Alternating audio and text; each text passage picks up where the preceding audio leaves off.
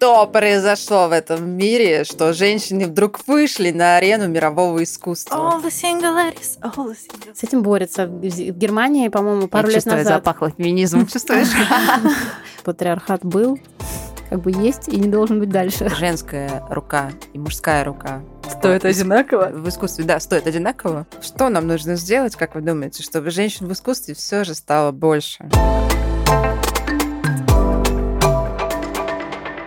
Друзья, всем привет! Вы слушаете восьмой эпизод подкаста не сингл, а дабл. И с вами по-прежнему Лена Тараскина. И Марина Чнарева.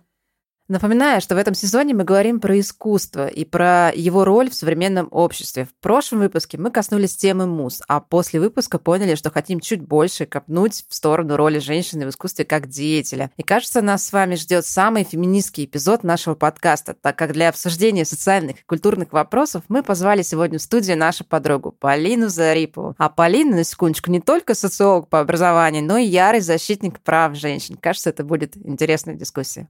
Полин, привет. Привет! Почему мы решили эту тему затронуть? Мне кажется, что люди очень часто недооценивают, так скажем, фактах и цифрах представленность женщин и представленность э, ну, достаточно большого количества народностей в современном обществе, народности и национальности. Такого многообразия, как такового, его ну, еще не существует в мире. И вот один из интересных фактов — это то, что в Лондонской национальной галерее из 2300 полотен лишь 11 принадлежит кисти женщин-художниц. И, конечно, это результат достаточно долгой социальной стигмы и а, достаточно долгого процесса угнетения а, прав женщин в том числе. И сегодня мы хотим поговорить э, о том, является ли искусство, которое создает женщина вторично, и как, на наш взгляд, сколько должно пройти времени, чтобы ситуация эта изменилась? Полин, как думаешь, через сколько веков мы будем видеть в национальной галерее хотя бы 50 на 50? Ну, есть на эту тему всякие разные исследования. Например, если ничего не делать, конечно, считается, что лет 200 пройдет до достижения гендерного равенства. Э, я посмотрела официальные данные. Вот э, есть э, доклад Всемирного экономического форума и о гендерном разрыве, и они посчитали, что примерно 100 лет уйдет в среднем по больнице по нашей планете, безусловно, есть страны, у которых есть программа а, по выравниванию гендерных всех э, э, вопросов, но мы как бы к, этой, к ним не относимся. Ну, самой сложно представить, если честно. У меня нет ответа на этот вопрос, но я считаю, что чем скорее, тем лучше. И думаю, что любой разговор на эту тему, он нас в эту счастливую точку приближает.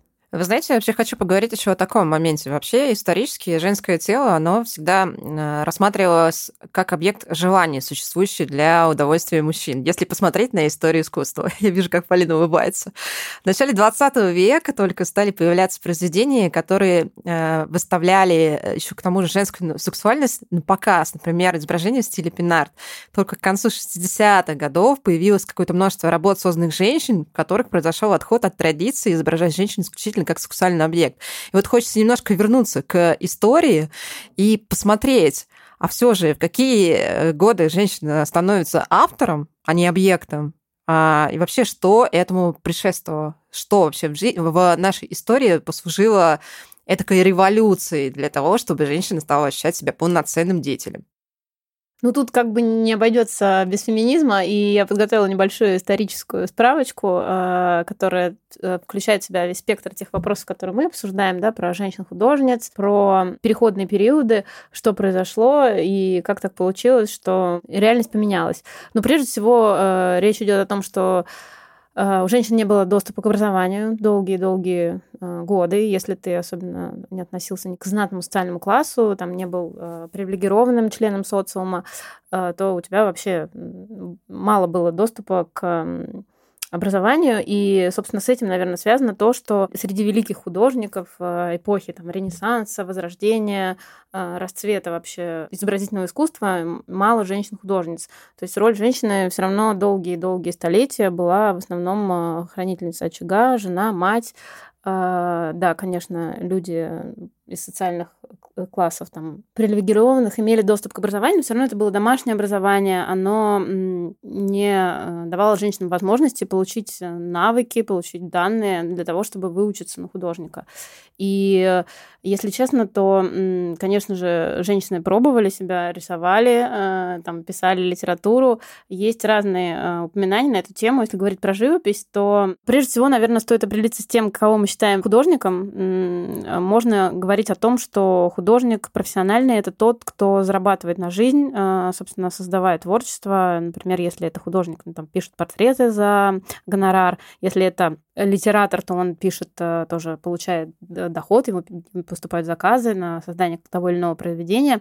И, конечно же, долгие годы э, женщины не находились в этой лиге, потому что у них не было, собственно, возможности э, навыки эти приобрести, даже какие-то врожденные таланты были, то есть у них был закрыт доступ к образованию. Я вот нашла такую интересную информацию о том, что первой профессиональной художницей в Великобритании считается Мэри Билл, которая жила в 17 веке, а, и именно ее труд приносил основной доход семье. А, она считалась вообще одной из лучших портретисток своего времени, там, а, при дворе была популярна.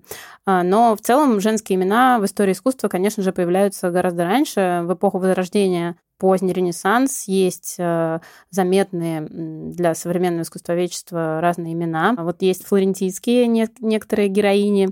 Например, э, есть монахиня Плаутила Нелли, про которую современник и коллега Джорджо Вазари, написавший такой монументальный достаточно для своего времени труд «Жизнеописание наиболее знаменитых живописцев, э, воятелей и зодчих», писал, что она могла бы создать чудесные вещи, если бы, подобно мужчинам, имела возможность учиться и заниматься рисунком и воспроизводить живую натуру. А, ну, собственно, тут как бы кроется ответ на этот вопрос, э, почему мало было женщин среди знаменитых мастеров э, своего времени, каких-то золотых периодов э, живописи, например. То есть э, основной проблемой является доступ к образованию. Большинство из известных нашей искусствоведческой истории ранних художниц — это дочери художников, которые имели возможность в семье учиться, как бы стать художником-самоучкой, наверное, в целом достаточно сложно даже сейчас. Есть какие-то единичные случаи гении. А, и даже до конца XIX века, собственно, женщинам запрещалось э, писать обнаженную натуру. А, это считается таким золотым стандартом для художников, живописцев, а, возможность написать тело человека. Поэтому даже когда уже женщины могли поступать в высшие художественные заведения, они, например, были лишены возможности писать натуру. А можно я сейчас вставку сделаю? Просто когда ты сказала сегодня, что вот из галереи только 11 работ принадлежит женщинам, я задумалась.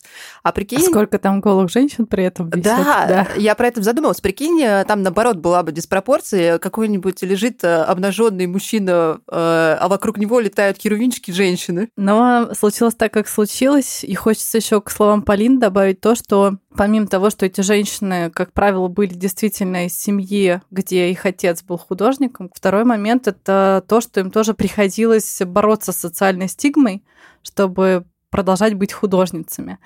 И э, третий момент — это то, что из-за того, что не могли писать исторические моменты не могли писать э, живую натуру, обнаженную натуру, они играли как бы во второй лиге. Они автоматически становились э, художницами, которые пишут натюрморты, портреты в лучшем случае. И это все да, общество того времени сформировало определенную лигу. То есть первая лига — это все исторические события, которые запечатлены на полотнах, да, и мы, собственно, когда начинаем э, перечислять самые известные картины, мы, скорее всего, будем перечислять э, какие-то знаменитые исторические события, либо вот что-то такое. Мы вряд ли будем перечислять э, портретистов и вряд ли будем перечислять с вами людей, которые натюрморты писали, потому что это считалось такой забавой, это не считалось э, искусством как таковым, и поэтому ты автоматически, то есть нет никаких шансов вообще играть в первой лиге когда-то. Но тем не менее, да, это совершенно так. Еще какие-то библейские сюжеты, античные сюжеты, мифы э, писали. Э, но тем не менее, есть э, несколько примеров женщин, э, которые, несмотря на это, достигли успеха. Например, я вот записала еще несколько имен, хочу вам про них рассказать. Надеюсь, это будет не очень все скучно вместе звучать. Э, есть такая фламандская художница Катерина ван Хемесон. А, тоже 16 век. Она была известна тем, достигла успеха, была известна тем, что она а, стала членом гильдии художников и впоследствии стала придворной художницей, а также руководила собственной мастерской и обучала живописи учеников мужчин. Мне кажется, это классно звучит, э, такой вызов обществу того времени.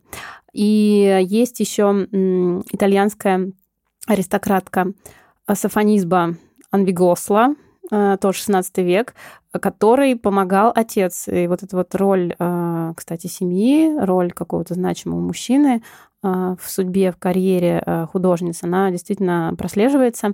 Ее отец очень ценил талант а, и содействовал тому, чтобы известные художники того времени оказывали ей поддержку, как-то протекцию. Например, Микеланджело. То есть, если мы говорим про каких-то великих художников человечества, то, как бы, да, конечно, женщины не попали в этот ряд, потому что были существенные ограничения, но, тем не менее, вот как-то где-то они рядом присутствуют.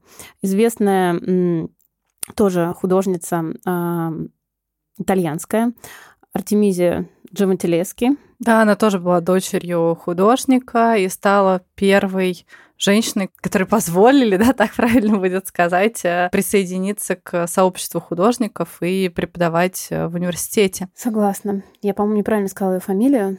Ну ладно. Я еще, кстати, хотела заметить, э, сколько ты тренировалась, чтобы сказать эту фамилию? Она. Э, ну, я их все Нет, ты правильно сказала, Джентилески. Джентилески, да. По-моему, буквы В. Я, пожалуй, не буду пробовать. Э, да, добавлю, что она была, да, действительно дочерью художника, а ее отец, в свою очередь, был учеником Караваджо. То есть вот среди этих нескольких примеров, да, уже прозвучали где-то рядом, присутствовали великие, величайшие художники вообще всех времен. Поэтому я думаю, что если бы гораздо больше было возможностей у женщин, э, то наверняка среди этих великих э, героев звучали бы и женские имена. А так нам приходится всем в этом серьезно покопаться, чтобы найти. Но тем не менее эти, эти героини были, существовали, и истории культуры, истории искусства, они известны. А если говорить про то, когда ситуация изменилась, э, то... Что произошло в этом мире, что женщины вдруг вышли на арену мирового искусства? Поведай нам. А, ну, в целом э, произошла как бы первая, вторая волна э, феминизма, и сейчас мы живем во время четвертой. Но сначала э, женщины получили доступ к образованию. Например, в Российской империи официально были допущены в Императорскую академию художеств к обучению в Петербурге только в 1890 году.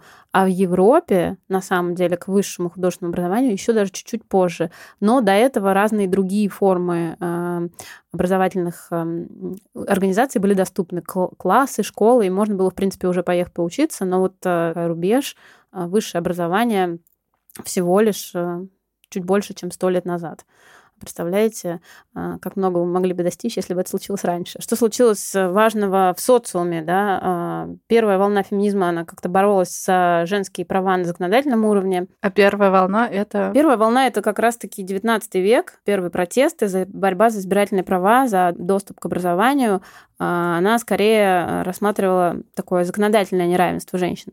Потом случилась вторая волна феминизма, которая относится к концу 60-х и вплоть до начала 90-х, когда а, в целом произошли различные очень серьезные изменения в социуме, когда большие уязвимые малые группы общества а, стали бороться за свои права, такие как а, женщины, такие как темнокожие люди. Это происходило в 60-е, и в этот момент женщины стали э, говорить вообще о, о всем комплексе всех неравенств, которые они испытывают не только на законодательном уровне, а также какие-то социально-культурные нормы, э, вопросы сексуальности как раз-таки тот вопрос, что женщина осознала а, свою, свою как бы назначенную ей роль сексуального объекта, в том числе о том, что ты, Лен, говорила про... Предмет желания. Да, да. предмет желания и изображение женщины в таком э, ключе, массовая популяризация этого. Это мы видим в рекламе, например, до сих пор, как бы такой дурацкий тренд, который, например, тяжело изживается у нас в России, например. Нет, ну, потому деле... что в 60-е это еще, мне кажется, все положили этот пласт на тему там, маркетинговых исследований и так далее, да, и в тот момент все еще у женщин было недостаточно прав, она не управляла бюджетом, и значит, а, весь маркетинг должен был быть направлен на мужчина, что нужно мужчинам, ну и так далее. То есть э, такое ощущение, что это одно вот на другое накладывается, да, и как бы и конца и края этому нет, потому что новые какие-то направления и движения, они подхватывают э, предыдущую волну, и из-за этого не может общество выровняться, да, продолжаем мы жить в каких-то стигмах. Ну, плюс, мне кажется, затронуть тему рекламы и маркетинга по-прежнему, кстати, в смыслах сохраняется вот этот сексуальный контекст. Женщина по-прежнему остается таким эпицентром желания. Если вспомнить все знаменитые рекламы брендов последние 20 лет. Ну, сейчас, например, э, в развитых странах э, с этим борются. В Германии, по-моему, пару Я лет назад... запахло феминизмом, чувствуешь? В Германии пару лет назад э, запретили на законодательном уровне использовать изображение в рекламе обнаженного раздетого женского тела, если это не касается напрямую предмета как бы продажи. То есть напрямую, если вы рекламируете типа? купальники, можно. А если у вас шиномонтаж, то нельзя. Да, и прочие вот эти вот всякие перегибы на местах. Ну, это известно, да, что sex sells как бы да, да, абсолютно. 60-е э, такая была бурная общественный разлом, да, а, все эти проблемы неравенства очень стали видны, люди начали протестовать, в том числе женщины, и женщины вынесли фокус внимания законодатель... Э, неравенства не только на законодательном уровне, но и вообще весь спектр проблем, с которыми они сталкиваются, там, социокультурный контекст, э, сексуальность, гендерные роли, рабочие места, репродуктивные права. И женщины-художницы начинают осмыслять э, и критиковать в своем творчестве э, это неравенство, с которым вообще все они сталкивались на протяжении истории, все женщины. И они начинают демонстрировать специ э, специально созданные на эту тему произведения искусства, они участвуют в процессах, они организуют сообщества женщин, они оставляют, составляют реестры каких-то документов, в которых пытаются, собственно, найти вот этих исторических художниц, где-то записать, э, вообще всех увековечить.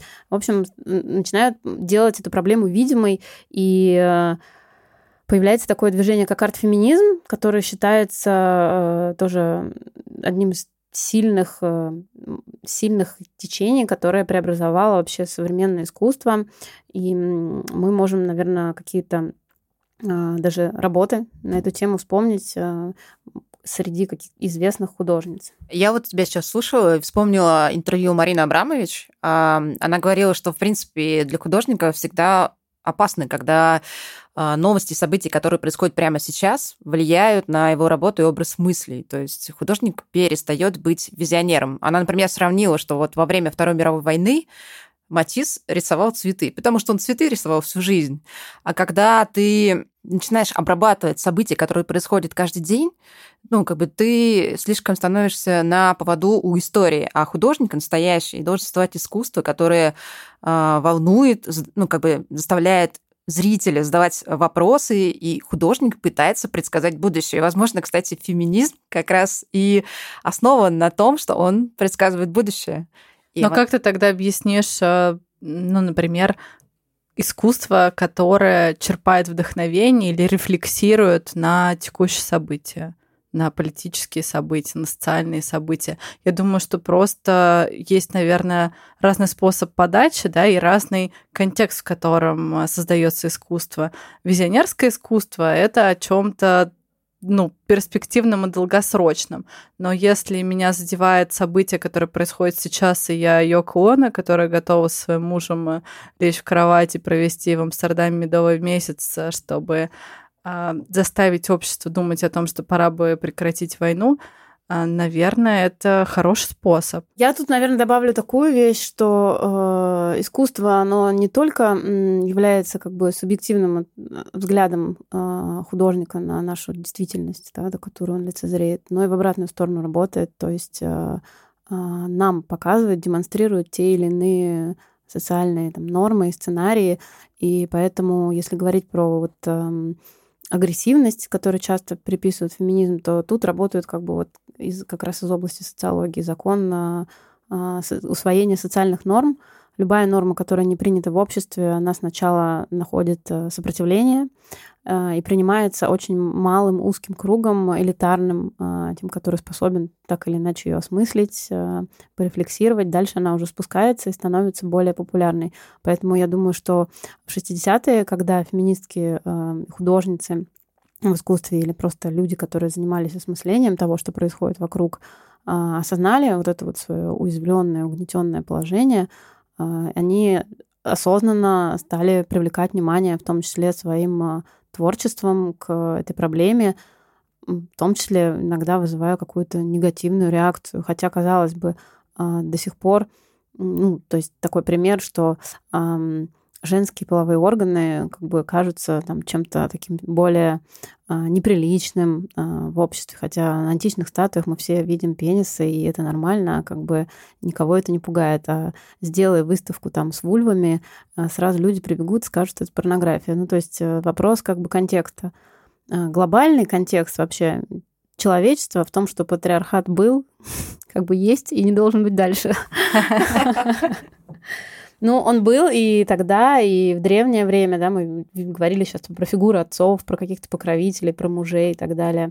И то же самое, мне кажется, здесь. Еще много, наверное, надо всего переработать или прийти к общественному консенсусу, что это как бы нормально женщинам бороться за свои права. И возвращаясь к Марине а, Абрамович, ну, она же получила награду, и она выиграла биеннале за достаточно социальную работу, которая рефлексировала на э, контекст, который происходил. Это был сегодня... Балканская барокко, да. скорее всего, да. Она, на самом деле, даже про него говорила, что она Так очень... не должна была быть? Нет, она говорит, что не хочет, чтобы эту работу связывали с войной в Югославии. Она долго не создавала ее при этом. Марина, она, в принципе, говорит, что хочет создавать некие а, трансцендентные образы, которые можно э, распространять на все события. То есть мы смотрим на э, арт-объект, и мы понимаем, что это арт-объект посвящен войне. Это и будь то война в Сирии, будь то война да, в Югославии и так далее, неважно, да. да.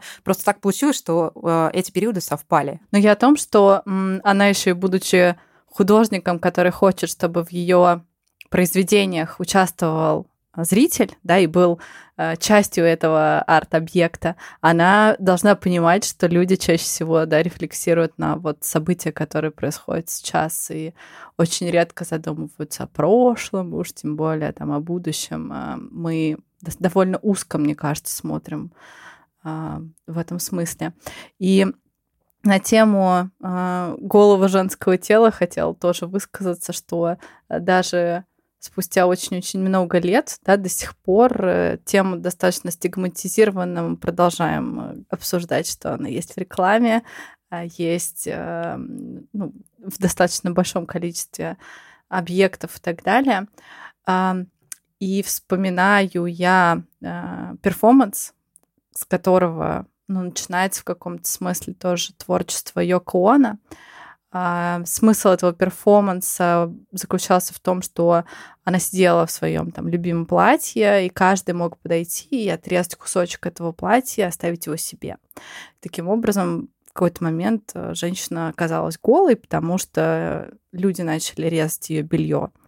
А, и снова мы возвращаемся к тому, что, с одной стороны, похоже на то, что она как будто бы описала вот это отношение людей да, к женскому телу как к объекту некоторому, с которым можно взять и просто срезать кусок, оно, оно останется голым. С другой стороны, она сама говорит о том, что я бы хотела, чтобы я вот в этом помещении осталась как камень для зрителя, у которого ничего нет, который ничего не несет за собой никаких эмоций типа и ощущений, и вот они э, сами пытаются осознать и понять, какой я камень, какая я для них. Но мне кажется, что здесь все-таки больше для меня, по крайней мере, вот этой истории про, до... про доступность женского тела и про то, что оно действительно предмет такой. А Марина Абрамович сделала другой перформанс «Ритм ноль». А, вокруг, в общем, она сидела в помещении, были разложены предметы, и зрителям предложено было этими предметами сделать с Мариной что-либо. там были ножницы, там было лезвие, там даже пистолет был. С одной И- пулей. Да, и она, э, вот она как раз противовес, она сразу повела себя как покорная э, женщина, то есть она села, ну, как бы, делайте со мной что хотите. А, и у людей просто так поехала крыша. То есть в какой-то момент ее начали бить, колоть и так далее. Ну, то есть она в это время была все время неподвижная. А когда перформанс закончился, она сделала шаг в сторону зрителей, и они все разбежались. Просто это, ну, как бы толпа в какой-то момент поняла, что она как бы живое существо. Это был какой-то просто... Я читала ее воспоминания потом, она никогда в жизни больше не повторяла этот перформанс, он говорит, это было очень страшно. Но вот здесь она ушла, она пришла к моменту а, покорности женской, а закончился перформанс совсем другим. Женской силой. А еще мне, кстати, интересный момент, почему Марину все время называют бабушкой перформанса, Йоко же была первой. Ну, потому что для Марины более типично, мне кажется, перформанс, и она в целом в этом а, виде искусства себя проявляет на протяжении всей жизни. Да, это ее основной вид искусства, в то время как Йоко Оно, она писала песни, продолжает писать, у нее есть э, Картины. картины, у нее есть фильм про попы. Обязательно посмотрите. Достаточно буквально пару минут.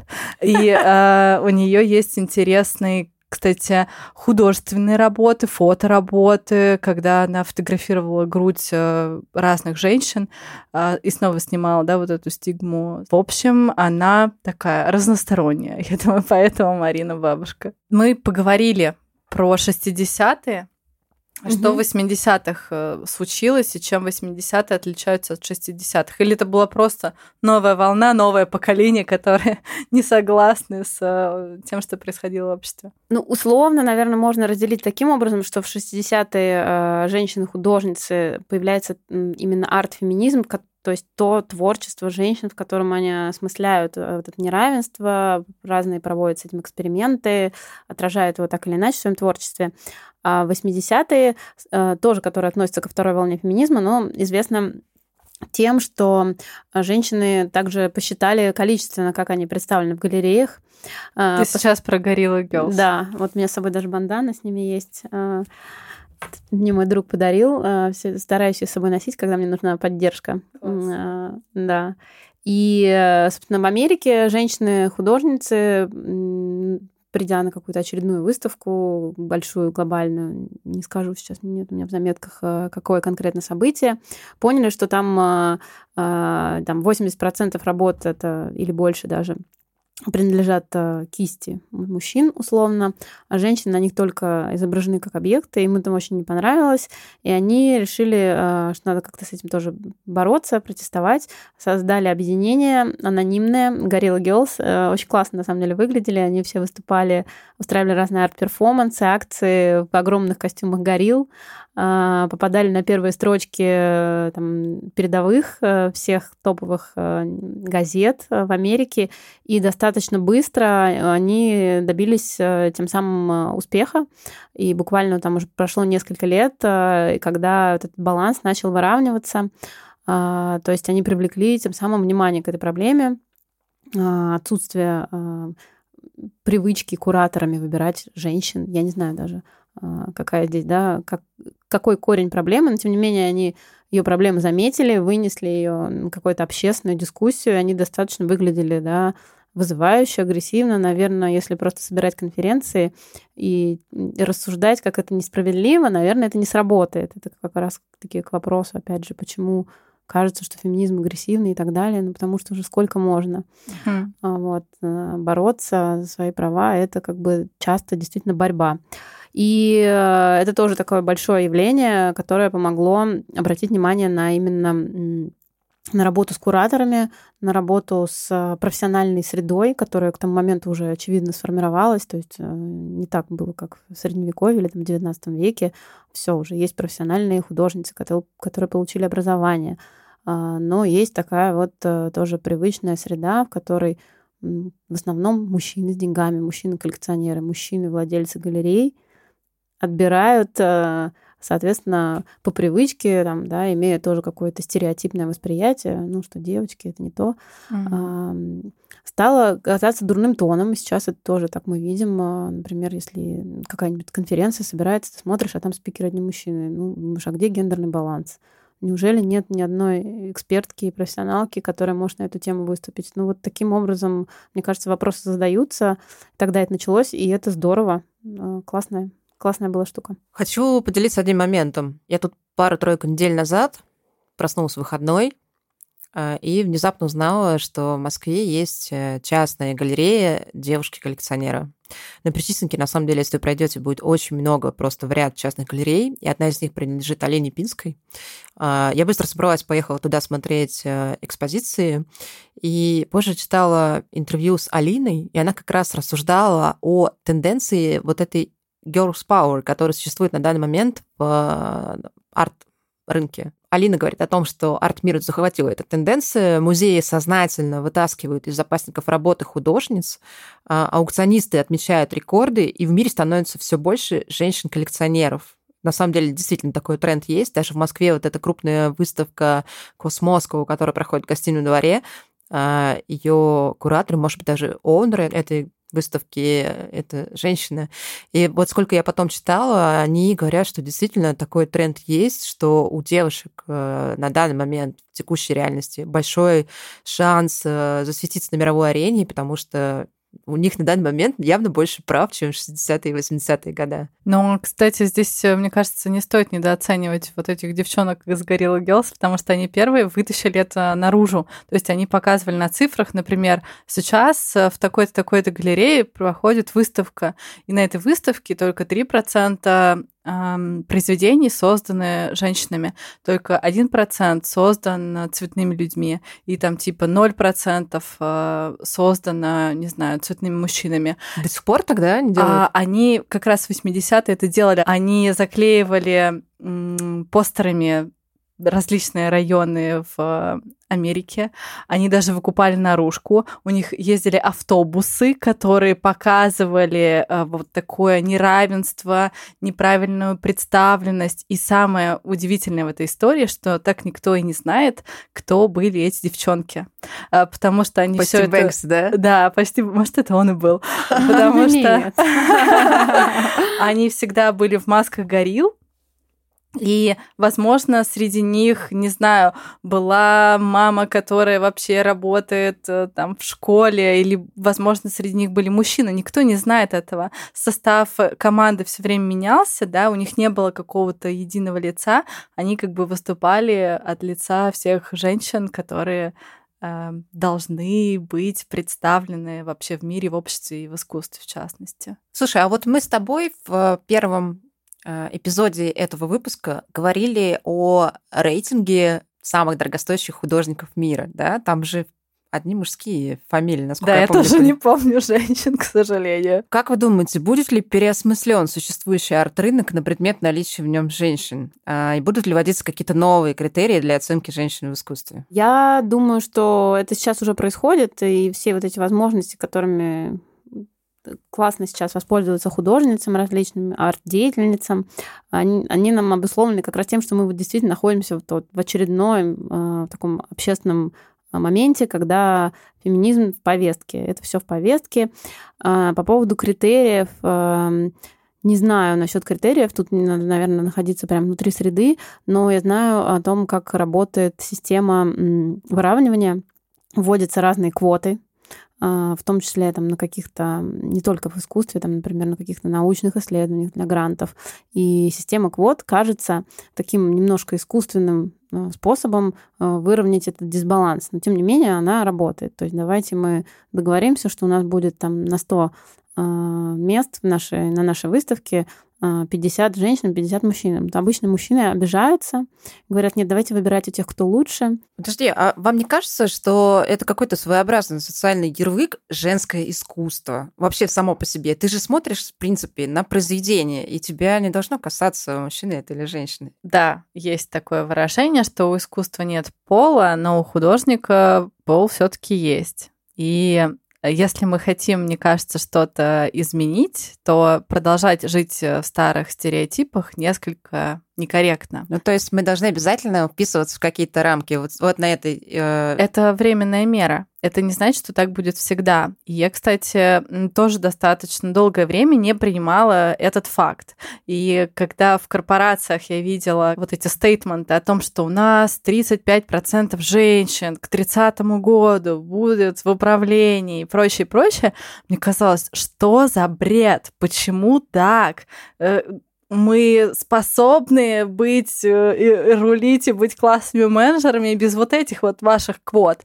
Но когда а, смотришь на ситуацию а, и меняешь индустрии, то могу отметить, что до сих пор существуют индустрии, в которых действительно работает очень мало женщин, потому что так исторически сложилось. До сих пор существует э, много, мне кажется, направлений, такой как архитектура, эм, работы инженеров, да, и либо работа в космической промышленности и так далее, где до сих пор очень много мужчин, просто так исторически сложилось. А вот если в какой-то момент вводить квоты, да, это искусственно, я с тобой полностью согласна. И звучит как, да почему так должно быть, но так должно быть для того, чтобы общество со временем воспринимало это как норму, и тогда эти квоты не будут нужны, общество придет в баланс. А сейчас мы находимся в дисбалансе, поэтому нужны квоты, нужны ограничения, нужны математические подсчеты и вот э, какие-то жесткие механизмы. Ну, согласна, кстати. Я вот сейчас, э, ты затронул тему архитектуры, я поняла, что в архитектуре я кроме Захи Хадид никого не знаю больше. Есть еще одна интересная авторка, я посмотрела ее, подсмотрела ее на еще существующем когда-то Netflix. Она была одной из э, героинь сериала. Она создает произведения искусства и создает э, архитектурные различные решения, и с помощью насекомых и животных. То есть она строит такие купола, которые там пауки вьют, просто какая-то фея из сказки. И она не очень популярна, я думаю, ну, она не очень на слуху, но она на самом деле достаточно популярна и интересная. Я думаю, что ссылку на нее можно будет оставить. Вот это две женщины, которых я знаю из мира архитектуры, ныне, ныне живущих, больше никого. Хотя интересный момент. Вообще у женщин как бы очень классно развито чувство прекрасного, да, но вот почему так? Почему в 2022 году в архитектуре по-прежнему очень мало женских имен? Хороший вопрос. А, я тоже, когда смотрела именно по, разным видам искусства, думала, где посмотреть, как э, женщины, где там лучше, хуже представлены. А, в архитектуре тоже вспомнила массовый, наверное, человек, бренд, человек, э, селебрити. Это, конечно, Заха Хадид. А еще одну нашла архитекторку, сейчас забыла уже фамилию, которая титулованная, с кучей премий и тоже на Венецианской биеннале участвовала, но условно вот это все, что мне удалось, каких-то вот э, top-level, типа две героини современных. А, ну, архитектура, наверное, традиционно вот этот стереотип о том, что это мужская профессия, связанная со стройкой, с математикой, с подсчетами, еще и художественное образование, все вместе, это, наверное, как будто бы не так легко. Я думаю, что роль вот, этих, э, вот этого стереотипного восприятия на самом деле очень велика в том, как мы рассуждаем в быту о том, э, подходит этот человек или не подходит. Поэтому говорить про то, что это все глупости, это не доказано, и пытаться искусственно вот это создать приблизиться к этому равенству, к чему как раз и нацелены эти системы квотирования, это действительно наша необходимость. А еще хотела один момент отметить. Опять же, недавно столкнулась с одним моментом. Я была в Батуми два с половиной года назад. Э, там есть известный, известный арт-объект Али и Нина. Две фигуры, женская и мужская, стремятся друг к другу, проходят сквозь друг друга и дальше идут по кругу. То есть они разлучаются, чтобы потом встретиться вновь. Это на самом деле очень красиво, плюс я на нее смотрела на закате, то есть очень романтично.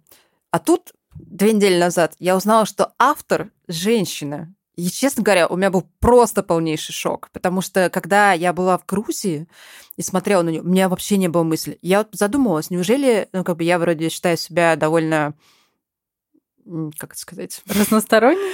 А, я считаю себя, да, довольно разносторонним человеком, и, в принципе, а, я очень ратую за права женщин, но я ни за что не подумала о том, что это, это может быть женская рука. То есть был какой-то у меня, видимо, сексизм в голове, что я нахожусь в Грузии, страна, которая априори с очень сильным патриархатом, э, и что это может быть женщина. Зовут ее Тамара Тамара Квиситадзе. Я даже посмотрела, как ее фамилия произносить правильно. Вот. И вот у меня вопрос. Опять же, вот предыдущий мой вопрос, вот этот ярлык «женское искусство». А, как вы думаете, вообще можно ли определить в произведениях, мужская это рука или женская? Вот вы как считаете? Может быть, с точки зрения социологии ты хочешь что-то, Полин, сказать? Потому что реально я, я была шокирована, честно. Я вот прям досрочный ответ хочу дать. Мне кажется, что сама постановка этого вопроса, она уже сексистская.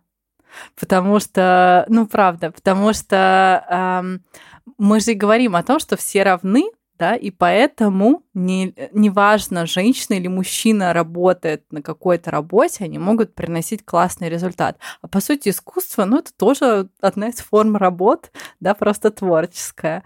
Вот, и может быть, э, не должно существовать такого вопроса, тогда и мир будет более таким подходящим для разных людей, да? Я думаю, что в чатик только что вошла Агата Кристи и Джон Роллинг, которые такие типа, так, на секундочку, действительно не может принадлежать мужчинам или женщинам. Есть автор, авторки. У меня тоже нет э, ответа, связанного с наукой на этот вопрос. Можно ли определить, кому принадлежит то или иное произведение искусства? Ну, я думаю, что, конечно же, нет только если посмотреть на какую-то тематику, да, если эта тематика связана с каким-то осмыслением а, исключительно женского опыта, который, безусловно, опыт, объединяющий всех женщин, отличается от опыта, объединяющего всех людей. Например, там, опыт э, родов или опыт какого-нибудь сексуального харасмента, объединяет большинство вообще женщин на этой земле, но мало имеет отношение к мужчинам. То есть мужчины тоже подвергаются харасменту, но не в таком количестве.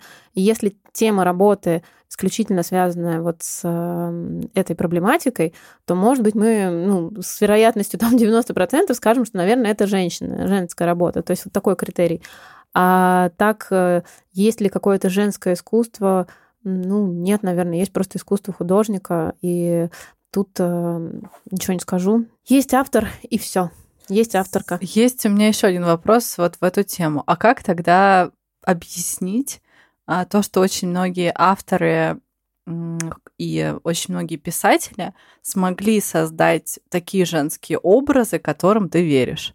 И вот мы с вами созванивались перед э, подкастом, я говорила о том, что я до сих пор не могу понять, как э, товарищ Толстой смог э, рассказать мне историю женщины, я сейчас про, про Анну Каренину, таким образом, что я верю вообще всему, что с ней происходит. И более того, я даже могу себе объяснить, почему так происходит, как женщина он был мужчиной, как ему это удалось. Ну, как говорится, за мужчиной всегда стоит э, женщина. Возможно, у него была какая-нибудь девушка, которая вечерами читала его рукописи, такая, Лев, ну ты вот здесь наврал, так девушки не делают.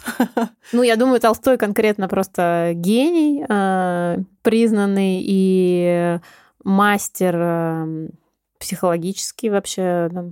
Это, наверное, история больше про социум и про положение вещей.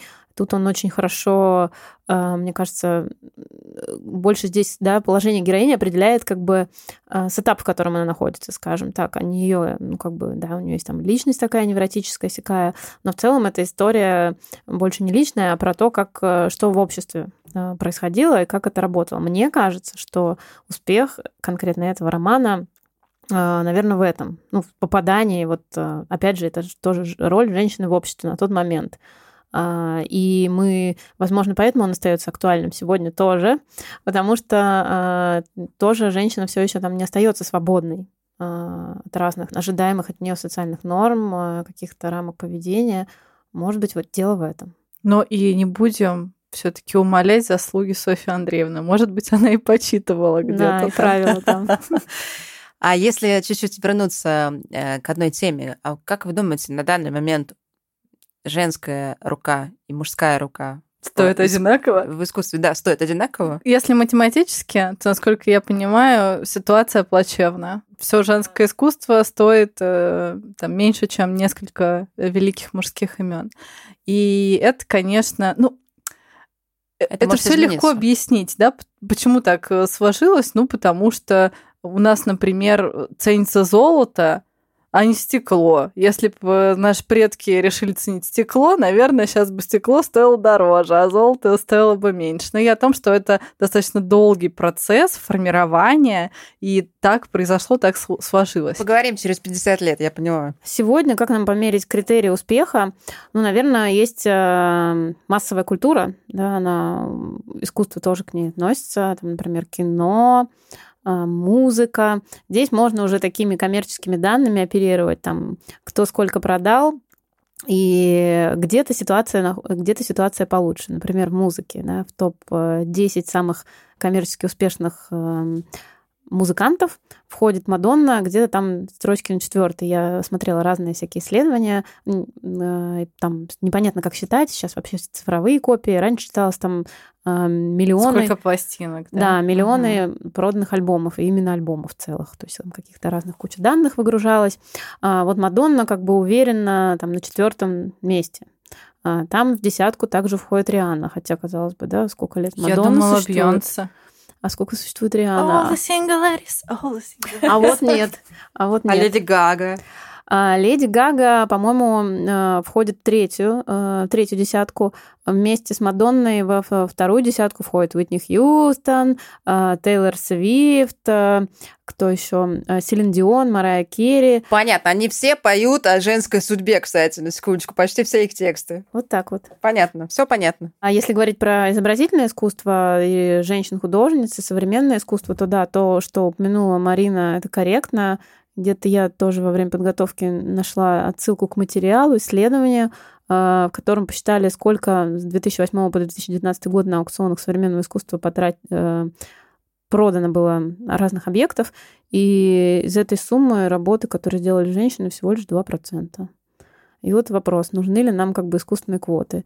Ну, наверное, нужны. Это все переплетается, а, все эти вопросы как бы переплетаются вместе. Да? Мы говорили о том, что искусственная квота это странно, но с другой стороны, если мы не будем видеть женщин в искусстве, там маленькие девочки, которые там мечтают кем стать, они не будут знать, что им можно вообще мечтать об этом. Значит, они не будут хотеть там говорить родителям, мама, отдай меня туда, в кружок, не будут пытаться поступить. А, они будут выбирать из того как бы количества вариантов, которые им доступно как некая норма. Поэтому... Мама, я стану блогером? Это вообще плохая тенденция.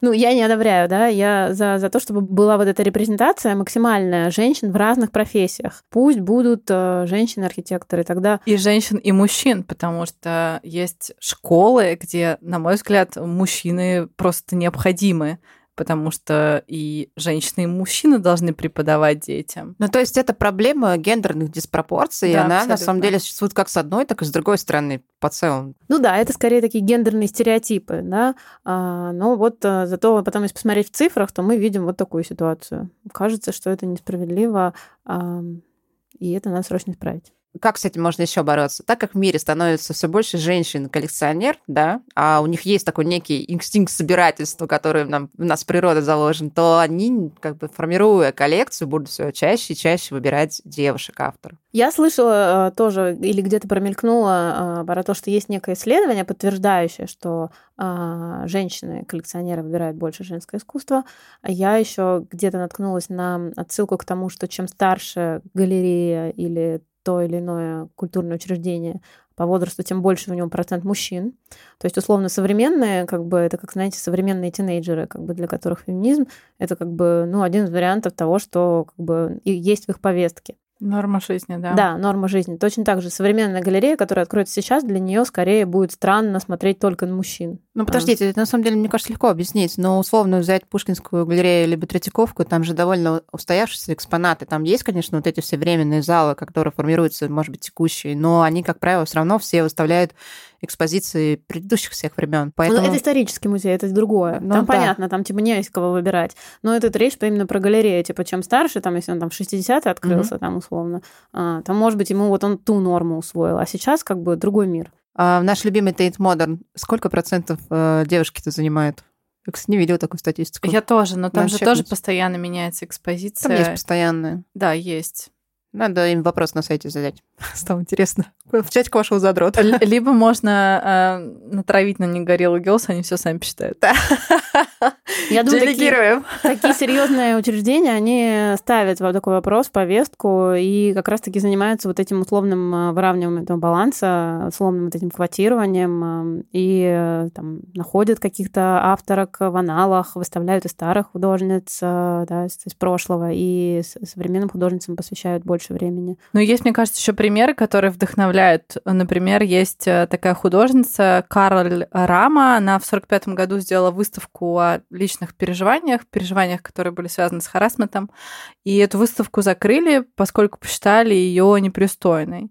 Но в 2003 году она получила «Золотого льва» Венецианской биеннале за ту же самую работу, потому что время прошло, общество переосмыслило, да, э, Спустя это. 50 лет? Да, Жесть. да, и просто, ну, как мне кажется, мы уже сегодня тоже говорили об этом, иногда художники действительно забегают вперед, являются такими в каком-то смысле визионерами, в каком-то смысле просто предвидят э, то, как будет меняться общество, и я уверена, что тенденция на изменение пропорций, она точно продолжится. Я сейчас говорю не только про женщин, я говорю и про а, малые группы, да, а, в том числе, потому что, мне кажется, феминизм это не только про женщин. Итак, дамы, что нам нужно сделать, как вы думаете, чтобы женщин в искусстве все же стало больше? Тут э, отсылка к э, тому, что сейчас говорила Марина. Эм, действительно, э, есть э, малые группы, и есть такая фраза, которая мне очень нравится, что э, женщина это та э, группа в истории человечества, которая э, больше всего подвергалась дискриминации. Просто потому что все время существует, и все время как бы... Что-то происходило, да. Все время что-то происходило, все время второй как бы пол и вторая роль. А, Поэтому вот тут с точки зрения социологии как раз-таки есть э, такой закон о том, что малая группа а, должна становиться более видимой. То есть вот это классный совет про то, что выносить ссоры с избы, проговаривать. Мы тут уже тоже сегодня несколько примеров на эту тему рассмотрели. Больше поддерживать друг друга, женщинам, а, рассказывать о неравенстве, и так э, привлекать внимание к этой проблеме. Ну, на это на все у нас есть целых сто лет приблизительно. Спасибо за дискуссию. Сегодня было действительно очень интересно. С вами была Лена. Марина. И Полина. Полина, спасибо, что пришла. к нам. Спасибо, было классно. Пока-пока.